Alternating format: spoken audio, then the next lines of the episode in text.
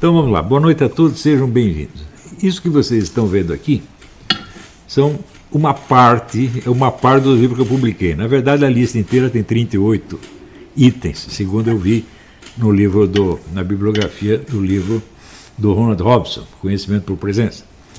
Tá Mas além destes, aqui são 25, além desses 25, nós temos aí é, 15 mil páginas de transcrições do curso online de filosofia. 15 mil páginas são 30 livros de 500, 500 páginas cada um. E ainda temos mais 20 transcrições de 20 cursos avulsos cada um, um livro entre 100 e 200 páginas. Quer dizer, nós temos aí 50 volumes para sair, sem contar uh, dispersos e anotações e o meu famoso diário, que é a totalidade do que eu publiquei no Facebook, que são, até o momento, são três volumes de mil páginas cada um, coligidos e organizados pela Estela Caim. Quer dizer, isso aqui são as obras do Olavo de Carvalho. Agora, isto aqui é uma lista do site academia.edu, de trabalhos acadêmicos sobre Olavo de Carvalho. Muito bem. Desses aqui, pelo menos 70%, 70%, claro que tem trabalhos muito bons aqui no meio, sem dúvida, de gente que estudou, tem, mas são poucos. 70 a 80% disso aqui, a informação que tem nestes trabalhos acadêmicos são duas ou três linhas tiradas da mídia popular, da Folha, do Globo, da Veja, etc, etc.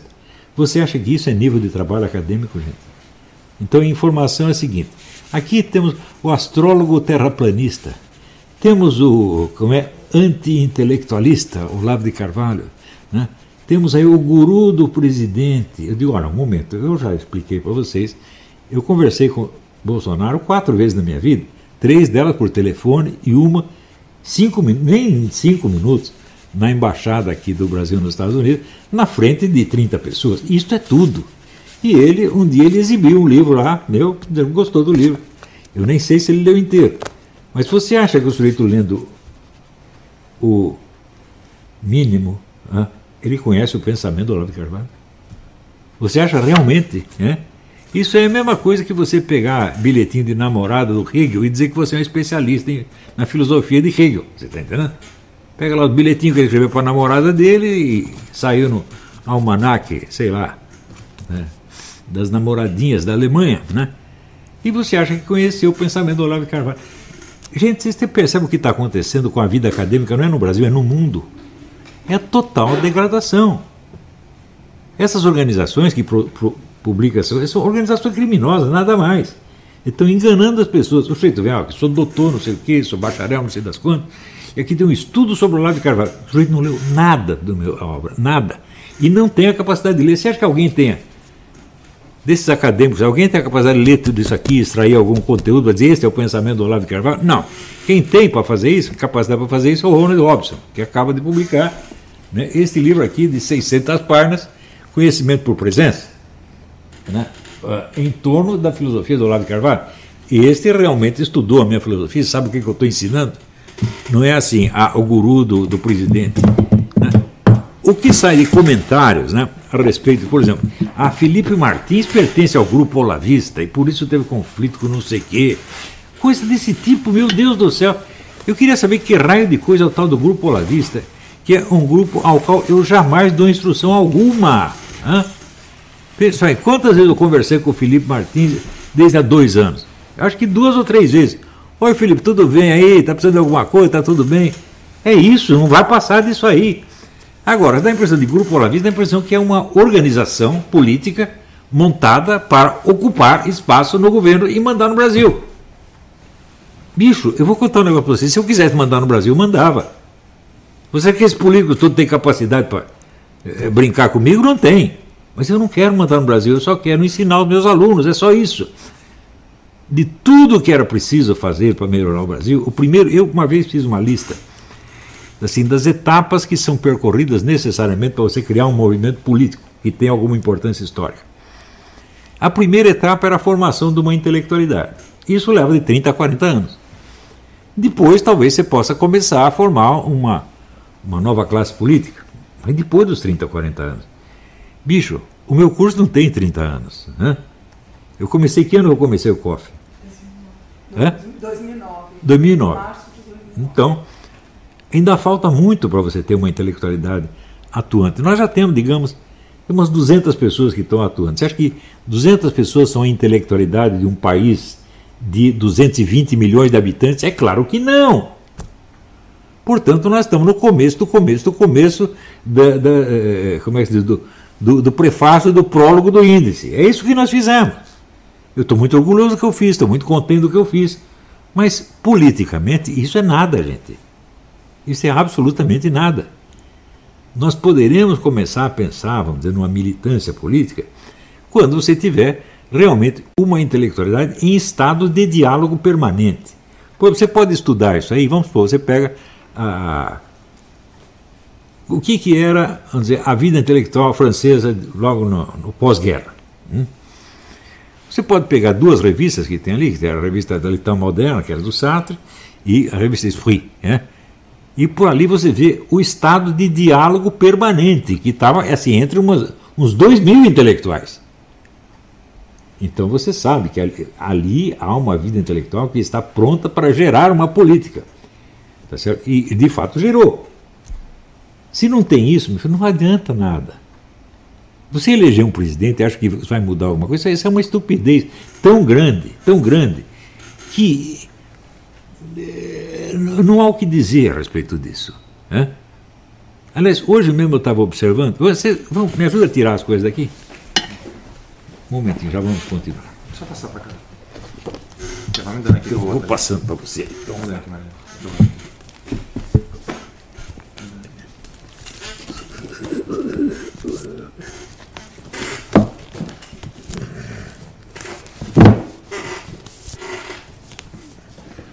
Bom, agora as águias. Bom, eu mostrei tudo isso, mas ainda temos aqui em preparação aqui esse livro Introdução à Filosofia do Lila Velha.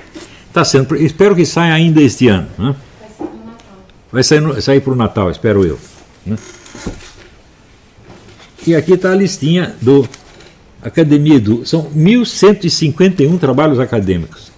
Eu digo 70%, 80%. O que ele sabe de mim foi o que leu na Folha de São Paulo, ou no Globo, ou na Veja. Quer dizer, veja, quase meio século atrás, quer dizer, na década de 70, eh, eu escrevi para um suplemento do Jornal da Semana sobre cultura, um artigo que chamava Imprensa e Cultura. E eu ali observava que, mais ou menos até aquela época, você tinha. eh, você não confundia o jornalismo com a alta cultura. Havia alta cultura que se transmitia através das revistas culturais importantes, como o próprio Letão Moderno, Esprit, etc, etc. Aqui também você tinha umas mil revistas desse tipo. E depois você tinha o reflexo disso na mídia popular. Quer dizer, algo da alta cultura respingava, por assim dizer, nas páginas dos jornais. Né? Por exemplo, você podia pegar o suplemento literário do Estadão e ler ali lá, a revista das revistas do Lívio Xavier, que dava semanalmente algum artigo mostrando o que estava sendo discutido nas principais revistas intelectuais do mundo. É isso? Mas que naquela época que ele estava escrevendo, estava havendo uma mutação, onde a mídia, ela estava, em vez de ela refletir a atividade da alta cultura, ela estava moldando a alta cultura. Quando chegou na época do suplemento Mais da Folha de São Paulo, que o Bruno Tolentino chamava de Mamais, o Mais determinava o curso das discussões na USP. Quer dizer, ele não era um órgão da USP, ao contrário, a USP era um órgão dele. E hoje em dia, a mídia popular dominou totalmente a alta cultura. Isso quer dizer que as, os estudos acadêmicos refletem apenas a opinião vulgar da mídia, gente. Hã? Você dá para perceber o tamanho da tragédia que é isso? Agora, se você pergunta como é que isso aconteceu, né? aliás, parênteses, né? É, deve existir algum discípulo do Rui Costa Pimenta assistindo aqui as minhas aulas, porque logo logo as minhas ideias um pouco alteradas no vocabulário aparecem nas palavras do seu Rui Costa Pimenta e estão certas, apesar da, do, do, dos vícios de linguagem é, marxista. Né? Quer dizer, o que a direita não aprende comigo, a esquerda pelo menos tenta aprender. Né? Então, porque a esquerda tem já uma tradição de aprendizado, de discussão. Tá? A direita não. A direita é imbecil ao ponto de achar assim: ah, nós fizemos aqui uma reunião do Fórum da puta que eu pariu para nos opor ao Foro de São Paulo. Eu digo: escuta, o Foro de São Paulo funcionou porque durante 16 anos ele foi secreto. Ele teve 16 anos para crescer e se consolidar em silêncio, em segredo. E daí, quando ele aparece em público, ele já é uma potência. Agora o pessoal marca um encontro, sei lá, para Madrid, para Paris, para Buenos Aires, diz, aqui é o fórum não sei do que, para nos opor ao Foro de São Paulo. Gente, vocês são crianças, nasceram, são crianças, são todos crianças.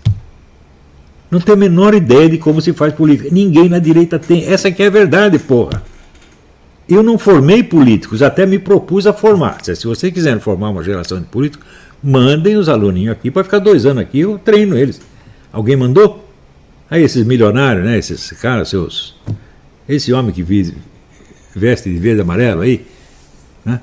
Você mandou os alunos para cá? Né? Não. Eles têm coisa mais importante para fazer. Tem que botar o um aviãozinho voando.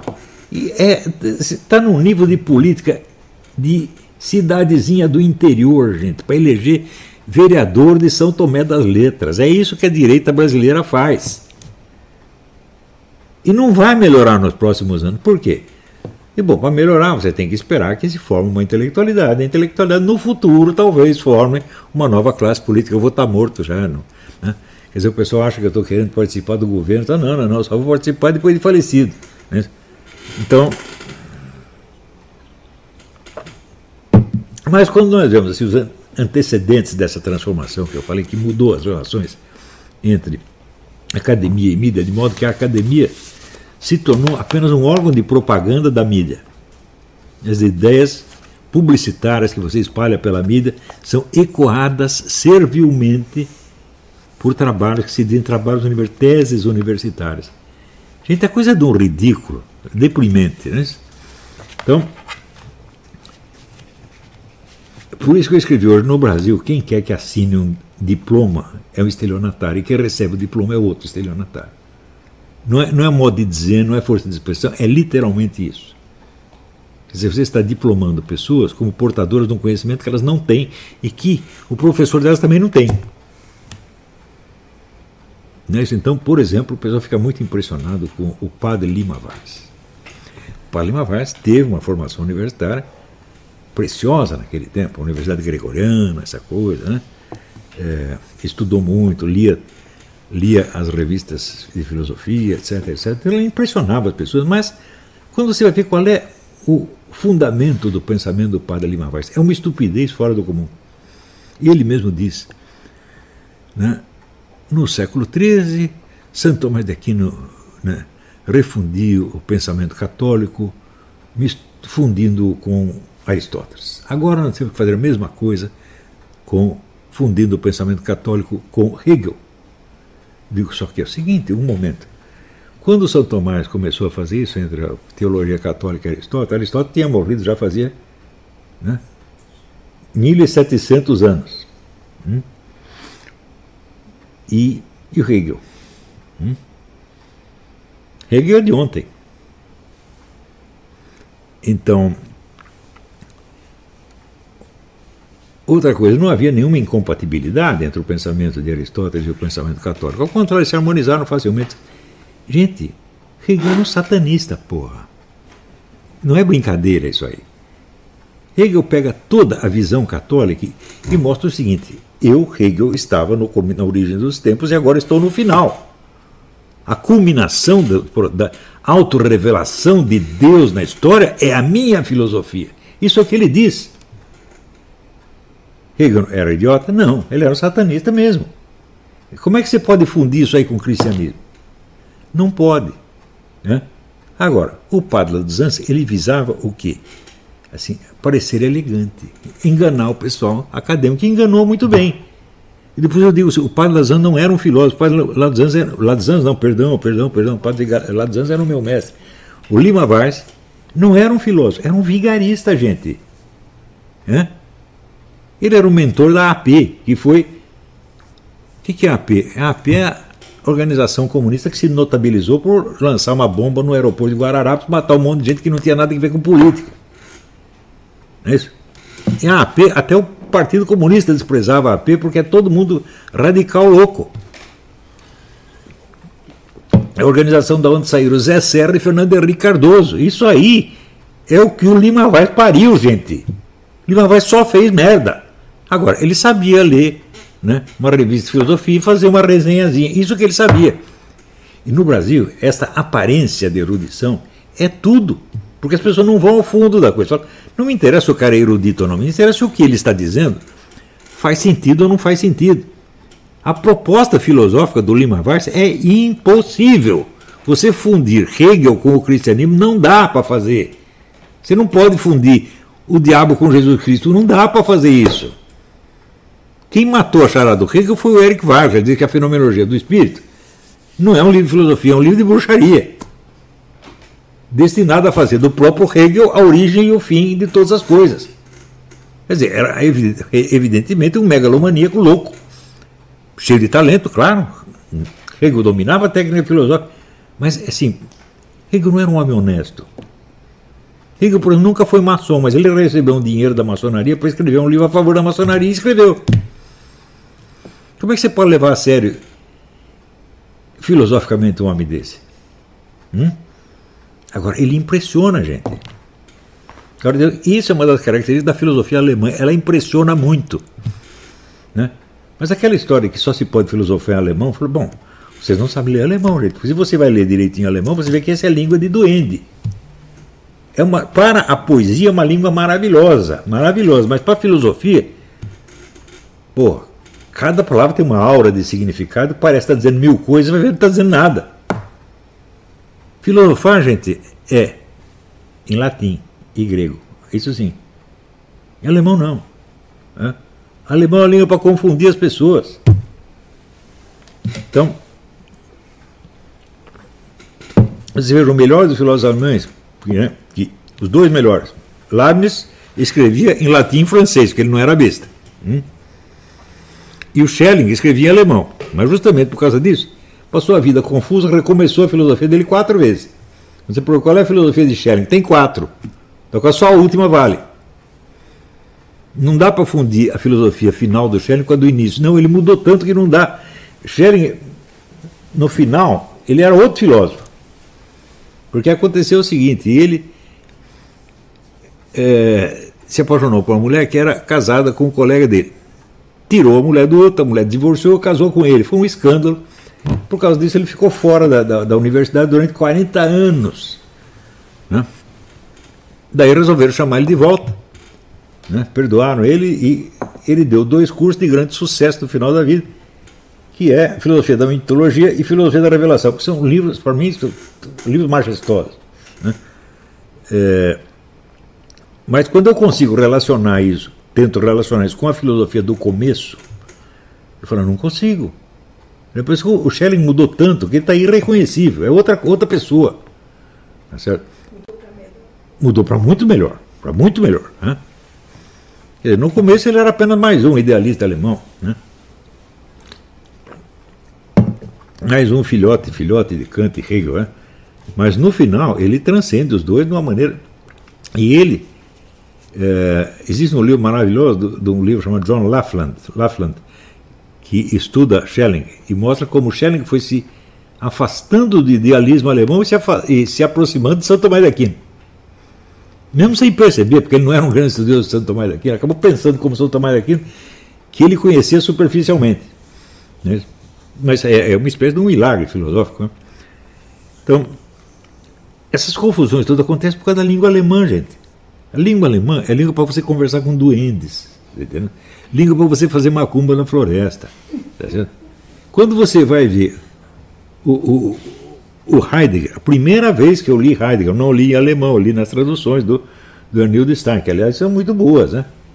Mas eu li aquilo e falava, isso aqui é macumba, porra. Isso não foi feito para você entender. Foi feito, não era uma filosofia, uma espécie de encantamento, está entendendo? Olha, um outro autor que é encantamento é o René Guénon. Quando você estuda o texto do René Guénon, você não dá para ler o René Guénon a tradução. Se você não lê francês, nem tente ler o Guénon ele tem um envolvimento espiritual terrível, ele subjuga você. Quer dizer, aquilo tem um efeito iniciático, tem um efeito espiritual que transcende a sua, a sua apropriação intelectual do conteúdo. E você então tem que decifrar aquilo, falar qual é a operação espiritual em que ele está me envolvendo. Só aí você começa a entender realmente o René Guénon. Se você vai só pelo conteúdo filosófico explícito, você não está entendendo. Ele está botando você dentro de uma tarica, gente. Ele fez comigo. Eu fui parar na tarica para o Guénon. Né? E lá que eu comecei a entender como é que funcionavam essas coisas. Né? Agora, por exemplo, o Michel Weber, que era um imenso estudioso do René Guénon, talvez o maior conhecedor do René Guénon que teve na, na vida, ele dizia isso. Esse texto não é só filosófico, não. Esse texto ele é iniciático em si mesmo.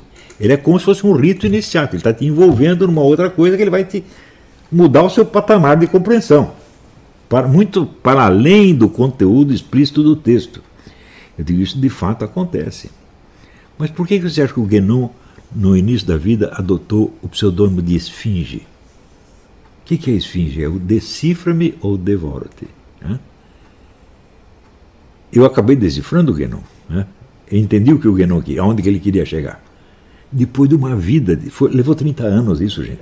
Porque eu sou muito burro, se eu fosse inteligente, teria percebido logo de cara. Mas meu consolo é que ninguém percebeu logo de cara. Ninguém, absolutamente ninguém. Eu percebi, mas levou 30 anos. Então, até que eu não sou tão burro assim. Né? E a leitura filosófica tem que ser feita nesse nível. Quando eu escrevi o meu livrinho sobre Maquiavel, a coisa que mais me muitos estudiosos de primeiríssima ordem escreveram coisas sobre Maquiavel. Eu falo, nenhum deles percebeu que Maquiavel era burro. Não. Todos acharam que era um gênio. Falo, por quê? Eles não conferiam o que Maquiavel estava falando com as fontes que o Maquiavel citava. Maquiavel estava analisando um fato, dele citar uma fonte que não tinha nada a ver com aquilo, interpretava aquela fonte errado e dizia uma terceira coisa. Ele falou, mas é evidente que ele é louco. Ele não sabe do que ele está falando, porra. E, no entanto, durante três ou quatro séculos, o pessoal o acha o fundador da ciência política. Falou, não tem ciência política nenhuma ali, só tem besteira, gente. Leia o meu livrinho do Maquiavel, você vai, vai ser a maior decepção da sua vida. Então, como é que o sujeito pode ser considerado um grande especialista em política se ele está sempre no partido perdedor? E termina a vida vivendo da caridade dos seus inimigos. Ele era, realmente era um coitado. Agora, quando a gente vê palavras e palavras de admiração devota por Maquiavel da parte de pessoas que eram inteligentes, meu Deus do céu. O que, que aconteceu? Aconteceu aquilo que disse, sabe o autor do Meditações sobre os Arcanos Maiores do Tarot? É um padre alemão, esqueci, Tomberg, Tom, uma coisa assim. É um, faz uma interpretação católica do tarot. Né? É um livro interessante. Né? E ele lá pelas tantas ele diz: os sistemas filosóficos são bruxarias. Eles envolvem você espiritualmente. Não é só o conteúdo explícito filosófico, não. O conteúdo acadêmico. Não, tem uma coisa que vai muito além disso aí. Desde que eu fui alertado para esse, esse negócio, eu comecei a ler os filósofos assim. Falei, quero saber qual é a bruxaria que está atrás, aonde que ele quer chegar. Não em termos só da influência intelectual, mas da mutação efetiva que ele quer impor nos seus leitores e, de certo modo, qual é a influência histórica que ele pretende ter. Aonde que ele quer chegar exatamente. Tá certo? Então, eu vejo que a maior parte dos estudantes universitários não tem capacidade para pegar isso, mas nem não tem capacidade nem para examinar isso aí. Por quê? Não tem a sensibilidade linguística.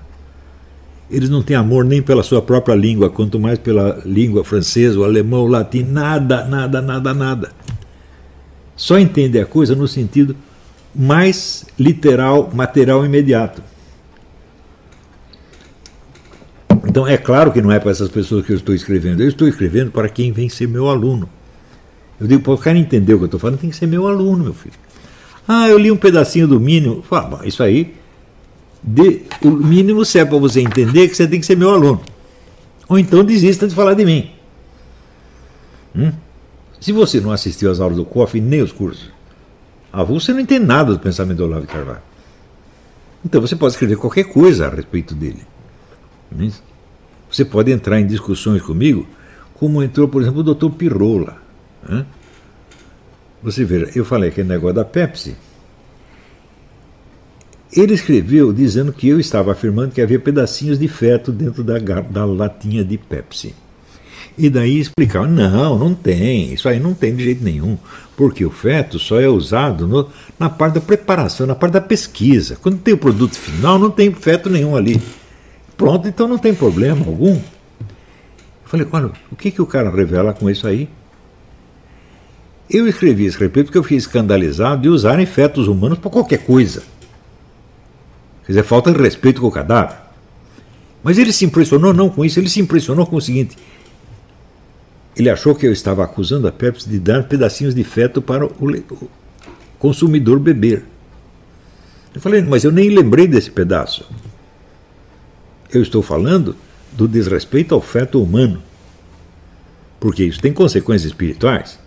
Mas você acha que o doutor Pirrola sabe o que quer dizer a palavra espiritual? Menor. Então ele se impressionou assim com a, a fraude ao consumidor. Achou que era isso que eu estava falando. E naturalmente me desmentiu. Você vê qual é o meu nível de preocupação e o dele é outro. Então, o máximo que ele pôde pegar da história foi isso aí. Mais tarde, a, Pepsi rompeu o contrato com a empresa que estava usando os fetos e acabou parou de usar os fetos. Ou seja, a notícia que eu transmiti era 100% verdadeira. Até hoje o pessoal. Ah, ele que diz que tem pedacinho de feto na coca. Ou seja, o Dr. Pirrone é evidentemente um analfabeto funcional, porque eu estou falando de uma coisa eu estou falando do desrespeito aos cadáveres humanos e ele está achando que eu estou falando de uma fraude de, de como é que do Procon, falando do Procon. Ele baixou o nível da discussão a um ponto infantil. Né? E é um cara dele que tenta me. O cara vai me contestar. Para contestar, você precisaria ter lido, você entender o que eu estou falando, pô. Daí um dia eu vi o doutor Pirrola fazendo lá um programa mostrando a biblioteca dele. A biblioteca dele tinha 16 livros. Entre os quais alguns catálogos de biblioteca. De... Como é possível? Um professor universitário hein, exibe lá uns 16 livros que ele leu, porra, que ele estudou. Uma parte de livros didáticos. Digo, gente, é, assim, é uma catástrofe intelectual como nunca aconteceu no mundo. E se nós não consertarmos isso, não adianta você esperar que a presidência da República resolva qualquer coisa. Não é possível você consertar um país através da política se você não consertou a mente do, da, da, da, classe falante, da classe governante primeiro. Não é possível isso aí. Não existe ação sem o agente. Se o agente é um imbecil, a ação vai ser imbecil. Não importa qual seja a ação. Hum? Mas nós ainda estamos no tempo, no Brasil a pessoa ainda está no tempo que acha que o problema é o conflito de capitalismo e comunismo. Eles ainda acham isso, porra. Hã? Eu digo, não, mas eu estou explicando para você o seguinte. Comunismo nunca existiu. Economia comunista nunca existiu. Isso aí não sou eu que falando. O Ludwig von Mises já falou em 1921. É? E ele tinha razão. E a economia capitalista liberal também nunca existiu. Hum? Por quê? Quem são os capitalistas? Qual é a classe capitalista? É uma burguesia que derrubou a aristocracia e tomou o lugar dela? Não, é a própria aristocracia, porra. Hã? Quando você vai ver na Idade Média, quando começa a grande atividade capitalista, quem são os primeiros capitalistas? Os primeiros capitalistas são empresários da construção civil. Quem eram eles? Eram os aristocratas, os donos da terra. Não era uma outra classe social, era a mesma classe fazendo um outro negócio. Quando você. Peraí, deixa eu pegar um livro aqui para mostrar para vocês. Eu tenho acabado de mostrar, mas. Você consegue pegar aqueles dois livros vermelhos que estão tá ali atrás? Esses mesmo, esse mesmo. Isso.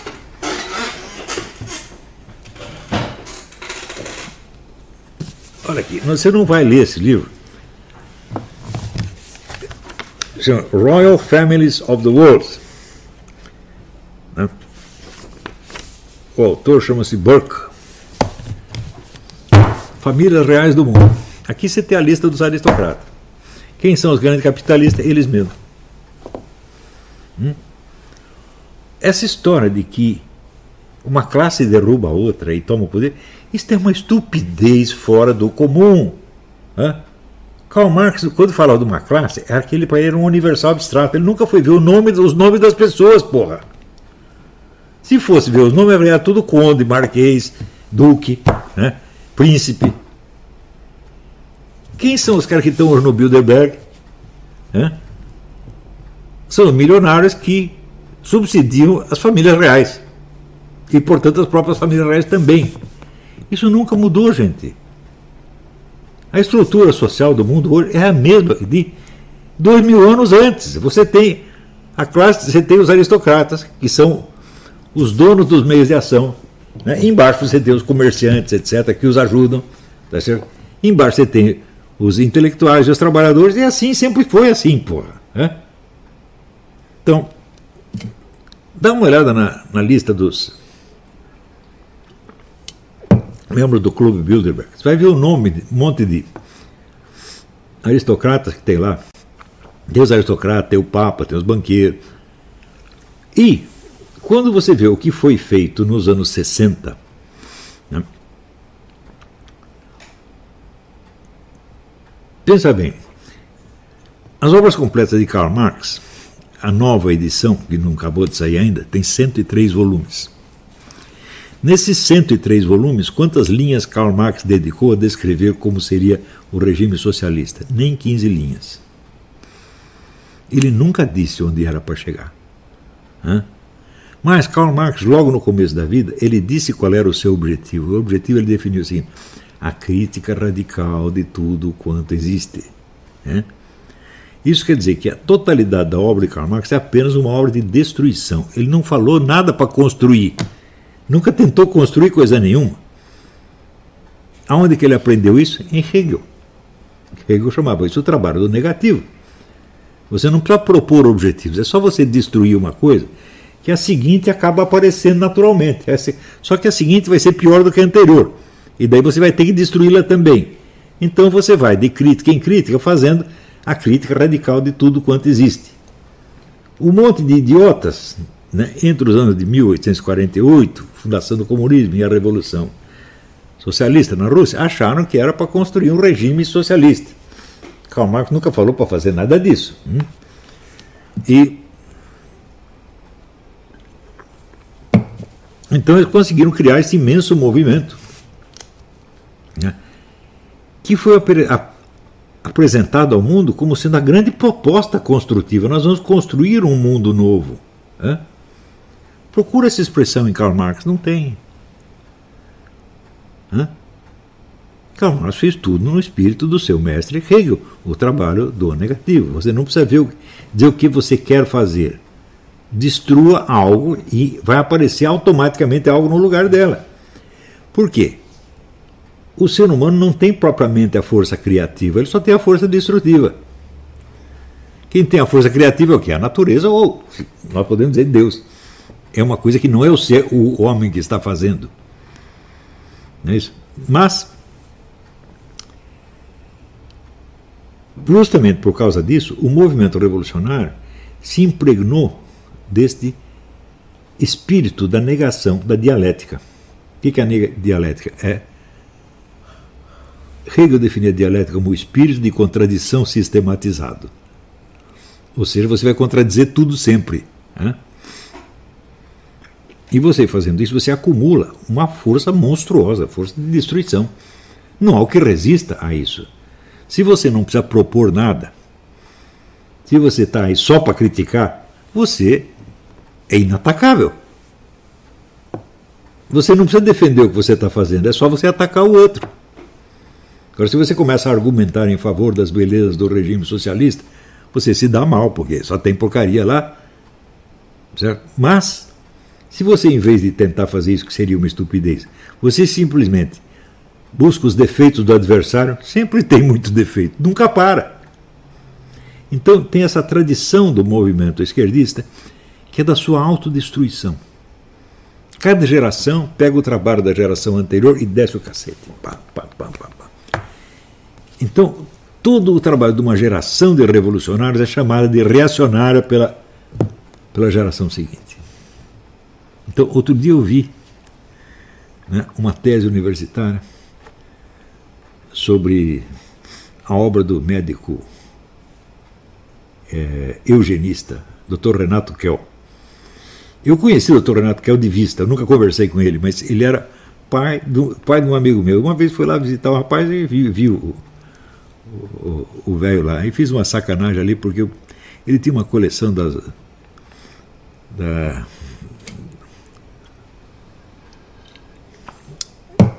das obras de um filósofo francês, e eu peguei um volume emprestado e nunca devolvi. E o volume sumiu. O, o homem morreu sem, que eu, sem saber que eu tinha emprestado o livro dele e sem receber o livro de volta. Isso foi a totalidade das minhas relações com o Dr. Renato Kell. O Renato Kell era um discípulo de Augusto Comte, um positivista, adepto do que ele chamava religião da humanidade. E, em função da religião da humanidade, ele defendia a eugenia, quer dizer, o melhoramento da raça através da seleção dos nascimentos viáveis ou inviáveis, etc. Bom, esse negócio de eugenia, é, muita gente aderiu a isso nos Estados Unidos, na Europa, né? mas era uma ideia eminentemente positivista e, evidentemente, evolucionista também.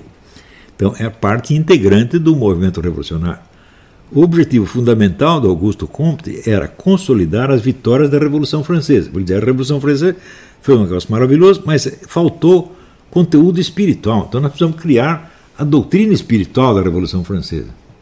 E isso é o positivismo. Daí, o rapaz, um brasileirinho, coitadinho, né? ele diz: Renato, que é uma expressão do pensamento conservador do Brasil. É assim que se faz. Você pega a destruição, a merda que o revolucionário da geração anterior fez e você diz que aquilo é a direita, é o conservador, etc. E assim você vai xingando você mesmo. Tá? Você fica sempre numa posição inatacável, porque você não está propondo nada. Você está só fazendo o quê? A crítica radical de tudo quanto existe. Então, por uma coincidência, o nome do rapaz do autor disso é Weber. Weber era um positivista também. Então vi lá reuniões para discutir o livro do cara, que parece ser. Né? É o que no Brasil, quer dizer, em Vila Nhocunhé, parece ser um intelectual. Hum? Não tem algum sujeito ali que leu uma linha de Augusto Comte para dizer: olha, se é positivista, não pode ser reacionário, meu filho. Positivista é revolucionário. Né? Só que marxismo é a etapa seguinte da revolução. Né? Primeiro vem a Revolução Francesa, daí vem o positivismo, já corrigindo, criticando e corrigindo a Revolução Francesa para aprofundar o processo revolucionário. E depois vem o Karl Marx corrigindo e aprofundando o positivismo para aprofundar um pouco mais e assim por diante. Depois desse, de tudo isso, você vai ter uma nova, um novo aprofundamento nos anos 60, com a Escola de Frankfurt. Hum? E nessa etapa da escola de Frankfurt, a verdadeira natureza do processo revolucionário finalmente se revela.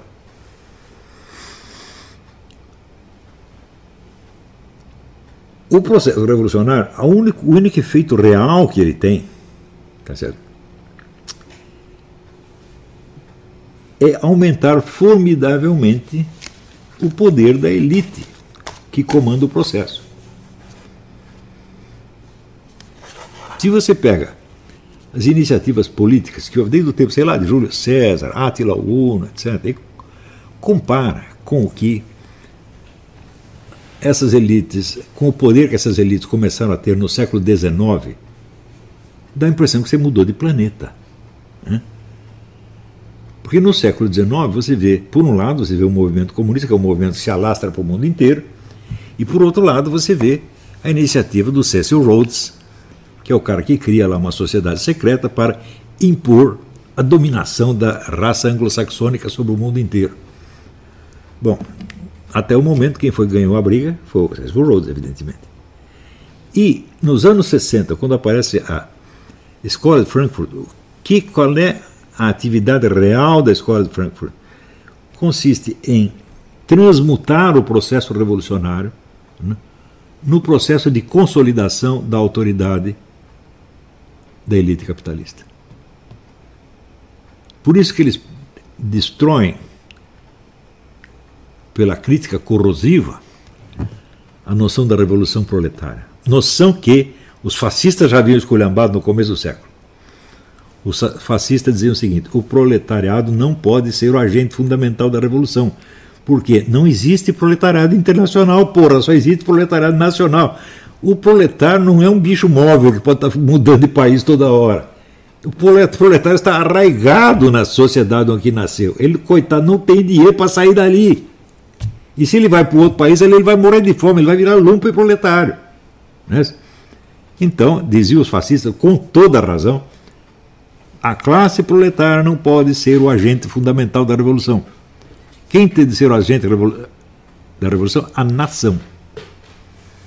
Então, não é proletários contra burgueses, é nações proletárias contra nações burguesas. Quem subscreveu essa ideia 100%? Stalin. O movimento terceiro-mundista criado por Stalin é assim: esqueça esse negócio, não brigue com a burguesia. Porque nós temos que juntar proletariado e burguesia da nação pobre contra proletariado e burguesia da nação rica. Quem subscreveu esse programa 100% o Partido Comunista Brasileiro, Partido do Luiz Carlos Prestes. Se você pega lá o programa, sei lá, do, do, do governo João Goulart, o que, que era aí? Era isso. Quer dizer, o Brasil inteiro é uma nação revolucionária contra a nação reacionária. E aqui dentro nós não brigamos com os burgueses. Nós somos amigos, está aqui o dono da Paneta, está aqui o dono da. não sei que, tudo amiguinho dos comunistas, porra. Né? Então, esta simbiose dos comunistas com os capitalistas não foi invenção do Partido Comunista Brasileiro, foi invenção de Stalin, que a copiou do que? Ele leu os livros dos fascistas e falou: não é que esse desgraçado tem razão? Né? E adotou, e funcionou, se você quer saber. Mas depois, quando chega nos anos 60, você tem a nova transmutação. Né? O proletariado, nós não podemos, não conseguimos mais arrebanhar o proletariado para fazer a revolução. Por quê? O proletariado está enriquecendo dentro do capitalismo, ele não está empobrecendo, como previa Karl Marx. O nível de vida do proletariado melhorou mil por cento no capitalismo. Né? Então não podemos mais contar com o proletário, porque ele não quer revolução nenhuma. Mas deve ter pessoas que estão criando a revolução. Quem? Quem está insatisfeito. Então nós temos que esquecer aquela, aquele, aquela insatisfação econômica do proletariado e buscar qualquer insatisfação que possa servir de pólvora para a nova explosão. Então você tem, sei lá, você tem os negros, você tem os gays, você tem as mulheres insatisfeitas, tem mais isso, mais um monte de insatisfações subjetivas que constituem o programa do que hoje são os direitos humanos, a, política de inclusão, etc, etc, etc. Só que acontece o seguinte, quando que você juntar todas essas insatisfações pode produzir um regime socialista? Nunca. Essa variedade de insatisfações só pode ser explorada por meio capitalista. Isso quer dizer o seguinte: a escola de Frankfurt acabou com a revolução proletária, matou a revolução proletária. E criou as insatisfações, que fomentam o quê? Fomentam cada vez mais o capitalismo. Para você atender todas essas reivindicações ao mesmo tempo, todas essas insatisfações, você precisa uma economia capitalista pujante. E é por isso que esses movimentos fazem um sucesso nos países mais ricos. Vai ver se tem movimento gay na Zâmbia, na Serra Leoa. Não tem, porra. Tem movimento feminista na Zâmbia, na Serra Leoa? Também não tem. Por quê? O, o, o gay precisa ser um pequeno burguês, ou um grande burguês. E a mulher feminista também tem que ser burguesa, tem que ter. É uma mulher chique, você está entendendo? Por que, que você vê hoje as grandes fortunas, todo aquele pessoal do grupo Bilderberg, né, financiando os movimentos comunistas no mundo inteiro? Por que, que eles fazem isso? O comunista antigo, que está ainda antenado na fase anterior da Revolução, ele pode repetir a frase do Lenin, tentar explicar isso tudo com aquela frase. Né? É, a burguesia nos vende a corda com que nós vamos enforcá-las. Então são os comunistas que são espertalhão, estão enganando os burgueses, etc, etc. Só que essa é uma explicação que serve para a fase anterior, agora não serve mais. Por quê? Os capitalistas estão sendo enfraquecidos por esse processo revolucionário. Ao contrário, hein? essas mega fortunas crescem ilimitadamente e fazem o que quiser no mundo, hein? incluindo as mega fortunas chinesas, gente. Agora está tudo misturado. Isso quer dizer que entre a análise que eu apresentei no debate com o Duguinha e a situação atual, houve alguma modificação. Houve, primeiro, a penetração da China na elite dita ocidental. Quer dizer, já não são mais bem aqueles três blocos. Os três blocos ainda existem. Mas funcionam de uma maneira um pouco mais complicada hoje. Eu não vou explicar isso hoje, outro dia eu explico. Mas isso é para vocês entenderem o seguinte: por que, que o Stalin, quando viu a proposta da escola de Frankfurt, que foi apresentada pelo Lukács nos anos 20, Stalin não quis saber daquilo. Hum? E ele percebeu né, que o negócio, por exemplo, do sex lib ia dar muito errado. Diz, você não vai poder construir uma economia socialista, uma potência socialista na base do sex lib, meu Deus do céu. Você precisa de uma sociedade hierarquizada onde todo mundo te obedeça. Você precisa de uma bela ditadura moralista pra caramba. É então, bom, eu conheci os líderes do antigo Partido Comunista, eram, todos eram pater famílias? É o pai siciliano severo que não deixa a filha namorar. Eu vi isso, pô. Né? Ainda tinha isso quando eu era jovem, né? Você pegava aqueles diretores do Partido Comunista, era tudo uns velhos moralistas, não deixava as filhas nem namorar. Eu conheci um que chefiava ali a parte da Zona Norte, e quando algum moleque se metia com as filhas dele, ele falava: Você não entra mais aqui no setor. O setor era a Zona Norte de São Paulo. E o cara não entrava mesmo. Hum? Se entrasse, podia morrer. Então, sabe qual era a grande reserva moral do Partido Comunista em São Paulo? A força pública, que até a polícia militar. Que tinha de oficial comunista ali não era brincadeira. Então, mas isso era assim, o velho partido. Né? Claro que esse pessoal, no qual ainda existem alguns tipos, né? Aldo Rebelo é um cara dessa época, ele ainda entende as coisas mais ou menos nessa base. Nesses partidinhos PSOL, etc., tem, ainda tem uns velhinhos que pensam assim. Major Olímpio. Major Olímpio, esses caras.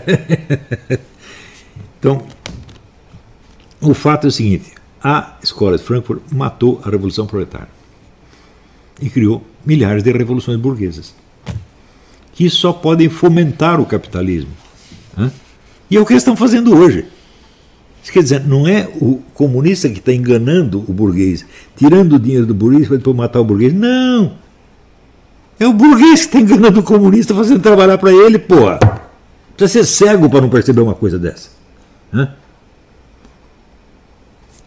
Então, qual é a luta hoje?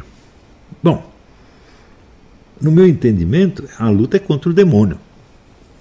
Não é isso? E o demônio não é uma ideologia. O demônio tem quantas ideologias ele quiser. Ele pode trocar de ideologia, né? como troca de camisinha. Você está entendendo? E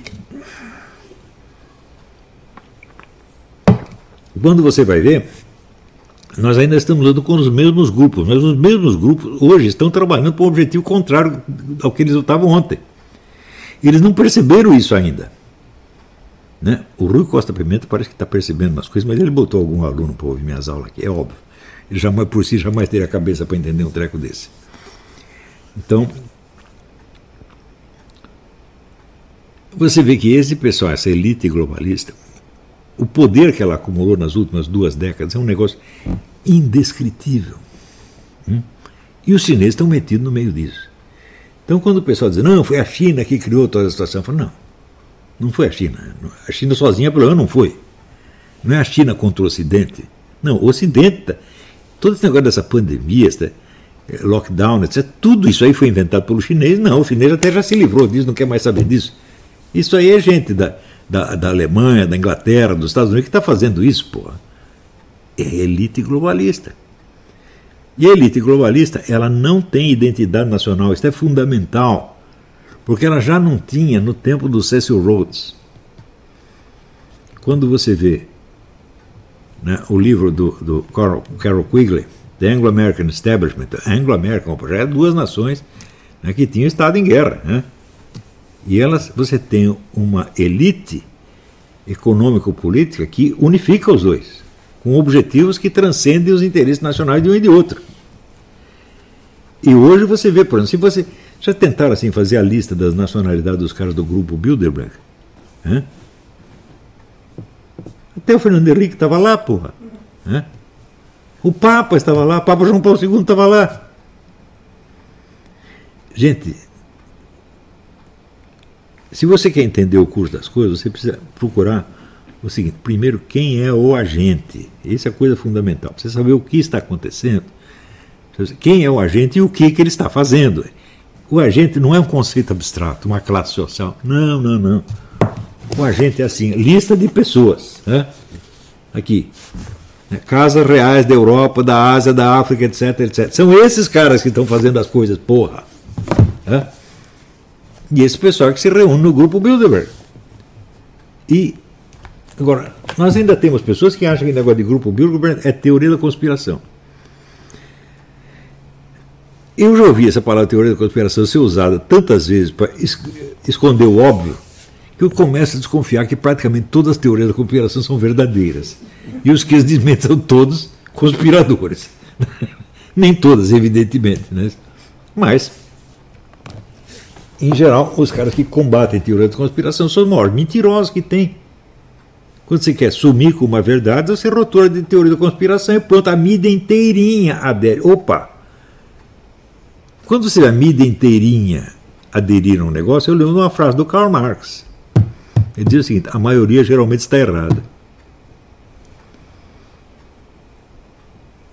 Se você, para você subscrever uma ideia, você precisa perceber que ela tem aprovação majoritária, você está pedindo para ser ludibriado. Porque você acha realmente possível né, que a maioria seja inteligentíssimo perceber sempre o que está acontecendo. Acontece isso. Por exemplo, sei lá, quando aparece, sei lá, o, o Dr. Albert Einstein descobriu aqui a teoria da relatividade, a maioria que descobriu junto com ele, é. Quando Newton percebe lá, mede o negócio da gravidade, todo mundo mediu ao mesmo tempo e daí contou para o Newton ou ao contrário? Ele, ele mediu primeiro contou para todo mundo. Gente, é a minoria que percebe a verdade, sempre assim. A minoria primeiro, e a maioria leva décadas ou séculos ou milênios para perceber. Então não vá atrás da minoria que você vai errar, porra. Outra, hã? Ah, não, a maioria, a maioria vai sempre errar. Se você precisa pegar uma opinião que já é aceita pela maioria, você vai errar praticamente sempre. Claro que pode, de vez em quando a maioria pode estar certa, é claro que pode. Uma vez na vida, outra na morte. Né? Então, por exemplo, nas eleições, são sempre os piores candidatos que vencem. Não, às vezes ganham pior, às vezes ganham melhor. Então, a maioria às vezes acerta. Mas só acerta em coisas pontuais. Em coisas complexas, não. Por exemplo, você acha muito difícil escolher quem é o melhor, Joe Biden ou, o Trump? Não tem muito o que pensar. Né? Mas você acha que pega para a maioria e dá, dá um cálculo integral para a maioria fazer? Ela vai conseguir? Claro que não. Então, em assuntos mais complexos, você não pode ir atrás da maioria. E você não pode querer, assim, se sentir igual às pessoas, querer ser aprovado pela sua família, pela sua tia, pela sua avó. Você está entendendo? Né? É aquele negócio, como o senhor disse: se eu continuar estudando aqui no seu curso, minha namorada não vai mais me chamar de meu fofinho. Depois deu um pé na bunda essa namorada vagabunda. Né? Então, quando você estuda, é para você saber algo que os outros não sabem. Porra, você é para saber o que todo mundo já sabe, não precisa estudar nada. Não é isso? Você liga lá a Rede Globo, pronto, você fica sabendo o que todo mundo sabe. Então, quando você estuda, é, você vai se diferenciar. Você vai se tornar um intelectual. O intelectual é um exemplo da maioria. Onde você tem maioria de intelectuais no mundo? Nunca existiu isso aí. Se você pega lá, sei lá, o grupo socrático, quantas pessoas faziam parte do círculo de alunos de Sócrates? Uns 20. No meio de milhões. É sempre assim, porra. Acontece que a maioria vai precisar desses 20, porque são esses 20 que vão quebrar o galho. A maioria vai errar e vai se ferrar. Então, nós aqui também estamos formando uma minoria. Não é para nós tomar o poder, gente. Não é para ter cargo público. Que coisa mais ridícula. Você acha que eu estou formando vocês para vocês arrumar um empreguinho no Ministério da puta que eu pariu? Não, não é possível uma coisa dessa. Está me rebaixando e acha. Se eu estivesse fazendo isso, era para vocês me dar um pé na bunda, gente. Quer dizer, o Olavo está nos formando para nós pegar cargo público no Brasil? Você acha que eu sou capaz de fazer uma sacanagem dessa com vocês? Não, tem dois ou três que vão pegar um cargo público, porque não arrumaram outro emprego, vai ter que pegar isso mesmo. Mas estou querendo formar vocês para que vocês possam ajudar a nação, porra. Hã? Ou seja, nós precisamos de intelectuais que sejam verdadeiros patriotas. Mas no Brasil todo mundo é patriota, senhor não Então você chega para patriota e digo, você é patriota? Ah, você ama a língua pátria? Você cuida do seu idioma? Você escreve direitinho no seu idioma? Não. Então você não é patriota coisa nenhuma. Pega esses generais todos. Quantos vocês têm amor à língua pátria? Nenhum. Quantos vocês têm amor ao passado histórico? Nenhum. Todo mundo fica escondendo o passado. Você veja, eu vi o que aconteceu na minha cidade onde eu fui criado, São Paulo. Hum? Eu nasci em Campinas, fui criado em São Paulo. A cidade de São Paulo foi destruída por todos os governadores e prefeitos que os milicos colocaram lá. Faria Lima e outros. Era só minhocão, destruição. Né? Pegava edifícios, ruas inteiras que eram marcas do passado histórico e destruía tudo. Não foi tão grave quanto em outros países, como por exemplo na Romênia eu vi, que lá o Ceausescu derrubava igrejas do século IX para botar um conjunto do BNH no lugar. O que, que para fazer com o sujeito desse? Para fuzilar. De fato, fuzilaram, fizeram muito bem. Né? Só que, qual prefeito de São Paulo foi fuzilado? Nenhum. Os tudo de minhocão, destrói tudo, põe minhocão no lugar. Pô, eu sei onde é para botar o minhocão, não posso dizer. Né? Eu vi os caras fazendo isso no Rio e em São Paulo. O JK destruiu o Rio de Janeiro, que era a cidade mais linda da América, talvez a mais linda do mundo, para fazer aquela porcaria de Brasília. Você chega em Brasília, a primeira vez que eu cheguei em Brasília, Brasília já estava velha. Eu lembro, eu entrei no Hotel Nacional e falei, oh, isso aqui é um filme da Atlântida. Vou no Hotel Nacional ver se não parece filme da Atlântida. Aquilo já saiu de moda, já acabou. Mas você olha os velhos edifícios que tem no Rio de Janeiro, eles saem de moda, nunca vão sair, porque eles são, vamos dizer, o documento vivo do passado. Documento vivo da continuidade histórica. Isso em São Paulo sumiu tudo, gente. O que sobrou de São Paulo antigo? O pátio do colégio, olha lá. Que é um negocinho desse tamanho. São Paulo sumiu. A Mina Paulista sumiu. O Jardim Trianon sumiu. Tudo sumiu. Para botar num lugar umas porcarias feitas de pastilha. Sabe qual é a sorte do Rio de Janeiro? É que no Rio de Janeiro não tinham tanto dinheiro para destruir a cidade quanto tinham em São Paulo. São Paulo não sobrou nada, no Rio ainda sobrou alguma coisinha. Eu tive. Você não imagina a minha emoção quando eu mudei para o Rio e eu estava ali percorrendo a Praia de Copacabana e eu vi o lugar de morreu ali o Siqueira Campos. Né? Tinha, você tinha o Forte Copacabana ali, falou, ó, morreu aqui. Então eu falei, eu estou vivendo a história. Né? Você ainda tinha as marcas no chão. No Rio ainda sobrou umas coisinhas, mas se puder, logo vão destruir tudo. Agora São Paulo sobrou tudo, destruiu tudo. Né? E os caras que destruíram são tidos como os melhores prefeitos de todos os tempos. Faria Lima, Milico. Milico estuda engenharia militar. Se engenharia militar cria uma ponte para bombardear ela amanhã. Você levanta a ponte hoje, atravessou as coisas, agora vamos destruir para o inimigo não usar também. Quer dizer, engenharia militar consiste em criar para destruir rapidamente. E era a mentalidade. Quando destruiu o Palácio Monroe no Rio de Janeiro, quem fez aquilo tinha que ser fuzilado, meu Deus do céu. Hã? E você destrói aquilo para criar o quê? Uma estação do metrô? E essa estação do metrô vai ser preservada como um documento histórico? Não. O hoje destrói o ontem para ele ser destruído amanhã. Agora, quando você percorre as cidades da Europa, você vai lá, você passa ruazinhas, né? Por exemplo, em Paris, toda vez que eu ia a Paris, de repente eu estava andando falando, essa rua aqui é do século XIII, é do século X. Né? Ali tem uma igreja que é do século IX. Tá tudo lá, porra. Tá história contada. Né? E quando você é criado no meio da história, você adquire a consciência histórica pelo simples fato de você andar na rua. Eu em São Paulo ainda peguei um pouquinho, quando era criança. Depois sumiu tudo. Ora, se você não tem o passado histórico registrado na forma da cidade onde você mora, você está sendo estupidificado desde o início. Você não tem consciência histórica. E quem não tem consciência histórica não tem nada.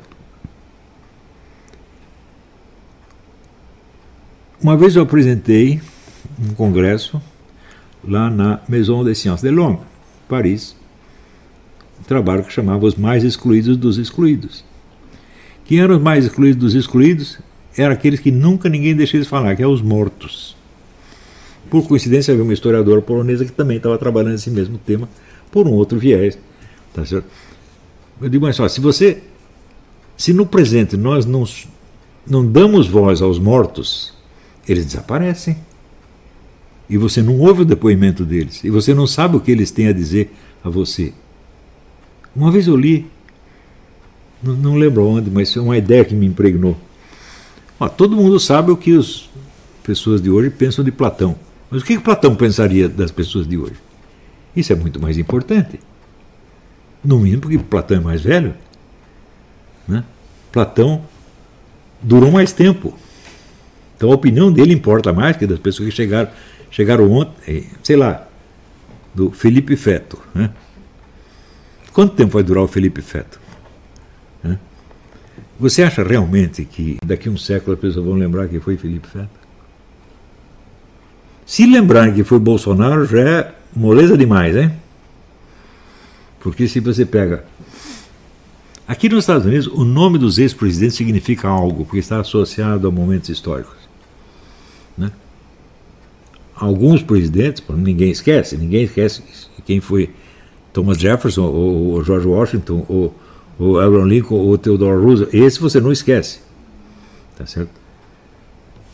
Mas no Brasil os nossos presidentes estão associados aqui.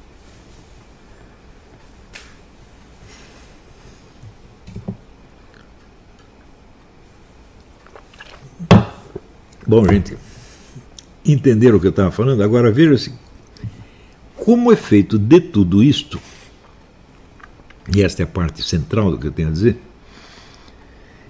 você vê que no Brasil, do dia para a noite, se criam poderes absolutamente invencíveis que mandam em tudo sem que ninguém sabe de onde eles apareceram.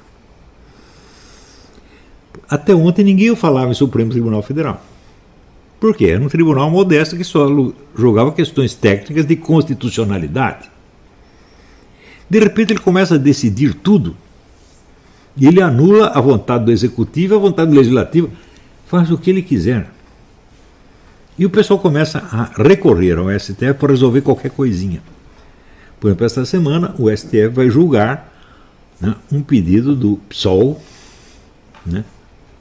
PSOL escreve P-I-C cedilha O-L. Né? Então, quando o PSOL se levanta, é um perigo. Né? Então, o PSOL entra no STF pedindo que o STF torne obrigatória a ideologia de gênero em todas as escolas. As pessoas não prestam muita atenção nisso, porque elas estão interessadas assim, ah, caiu o ministro não sei o quê, né? vai ter uma, uma é a reforma da Previdência, é o imposto não sei do que, só pensam nisso. E pensam no processo eleitoral, processo eleitoral, direito tributário, só pensam nessas coisas.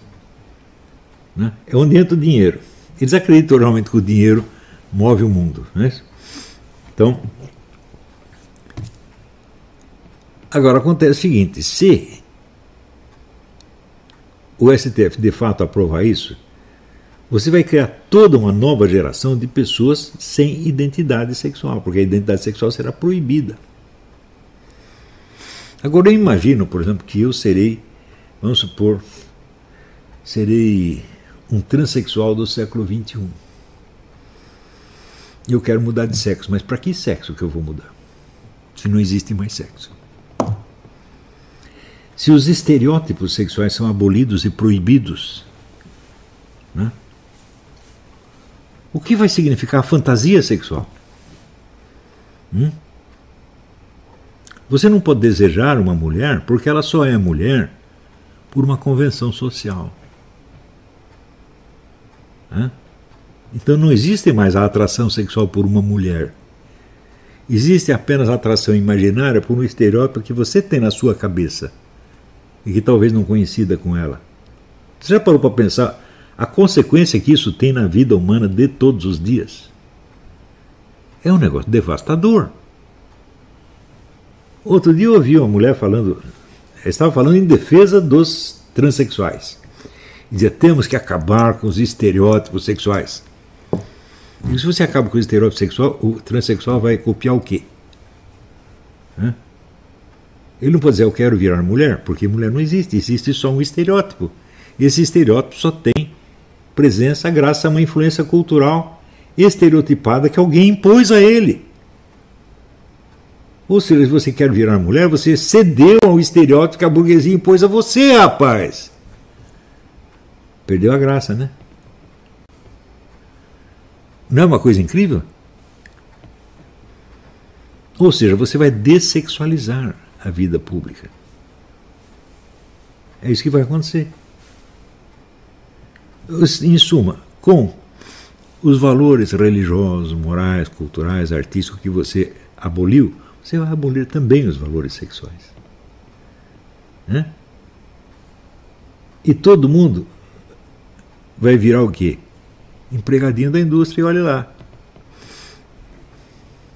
E os seus divertimentos também serão fornecidos pelo governo, tá certo? Como você vê, tem gente diz, ah, a Holanda, que maravilha, né? É um país democrático, eles distribuem droga para todo mundo. Você já parou para ver o número de holandês que morre de droga todo ano? Hum? Você tem uma geração inteira já devastada, destruída, porra. Agora, você quer tomar um pico? Então lá o governo dá para você, você toma o um pico e morre. Por quê?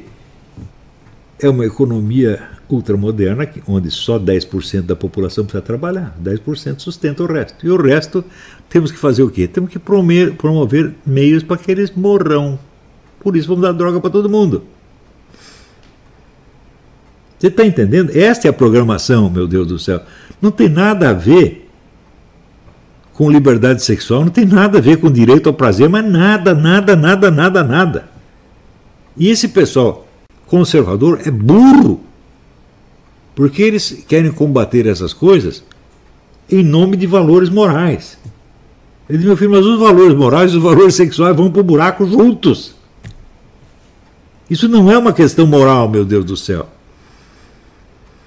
É uma questão operacional calculada para subjugar todo mundo, vamos dizer, a ditadura tecnocrática mais invencível que já se concebeu onde a tecnocracia tem poder total sobre tudo. E pior, a tecnocracia está na mão do governo? Não, está na mão da empresa privada, é a burguesia. Ou seja, vocês vão todos virar servos da classe burguesa. Vocês todos, né? Heterossexuais, homossexuais, transexuais, tetrasexuais, o que quiser. Vai ser assim, meu filho. Né? Como é? Claro, militante do Partido Revolucionário que vai ser financiado por algum Bill Gates ou coisa assim. Vocês perceberam o poder do capitalismo? Gente? Hum? Olha, nunca existiu outra economia a não ser capitalista. Capitalismo e economia são a mesma coisa. Não é isso? Por exemplo, quando se dá, mudou do feudalismo para o capitalismo, não. O que, que, que, que é essa mudança? A economia era capitalista do mesmo jeito, só que qual era a forma fundamental da riqueza? A terra. Depois passa a ser, vamos dizer, a riqueza financeira. Mudou o regime? Não, mudou o meio de riqueza apenas, porra. O sistema, as pessoas que mandam das suas mesmas, porra. Quem estava em cima continua em cima, quem está embaixo continua embaixo. Claro que sempre tem uma pequena mobilidade, um cara sobe, outro desce. É tipo o exemplo que eu dei do Alfred Milner, que não tinha direito, dinheiro nenhum e virou o chefe da, da, é, como é que se diz, da, da, elite globalista. Isso sempre pode acontecer. Mas, gente, agora no dia 11, o STF vai criar essa mudança, que é a mudança mais profunda e mais devastadora que já se impôs na história do Brasil. E o pessoal continua discutindo aí o quê? É, é, é a vacina, é o ministro, né? o ministro cai não cai, né? e a próxima eleição, vamos criar, lançar candidatos, pronto. Quer dizer, o Brasil dá um exemplo de inconsciência histórica como nunca houve no mundo. Por quê? A consciência histórica do brasileiro já foi abolida pela mudança no cenário físico. Se você não tem as marcas do passado no mundo visível, você vai conservar aquilo na sua memória? Só no seu pensamento? É impossível, gente. Por que, que nós todos precisamos de elementos mnemônicos, fatores mnemônicos, objetos materiais que nos lembrem disso ou daquilo. Né? Portanto, se você não vê uma pessoa durante muito tempo, quanto da fisionomia dela você guarda na mente? Você guarda um esquema genérico. Mas, por exemplo, eu penso na minha mãe, a falecida Dona Anice. Né?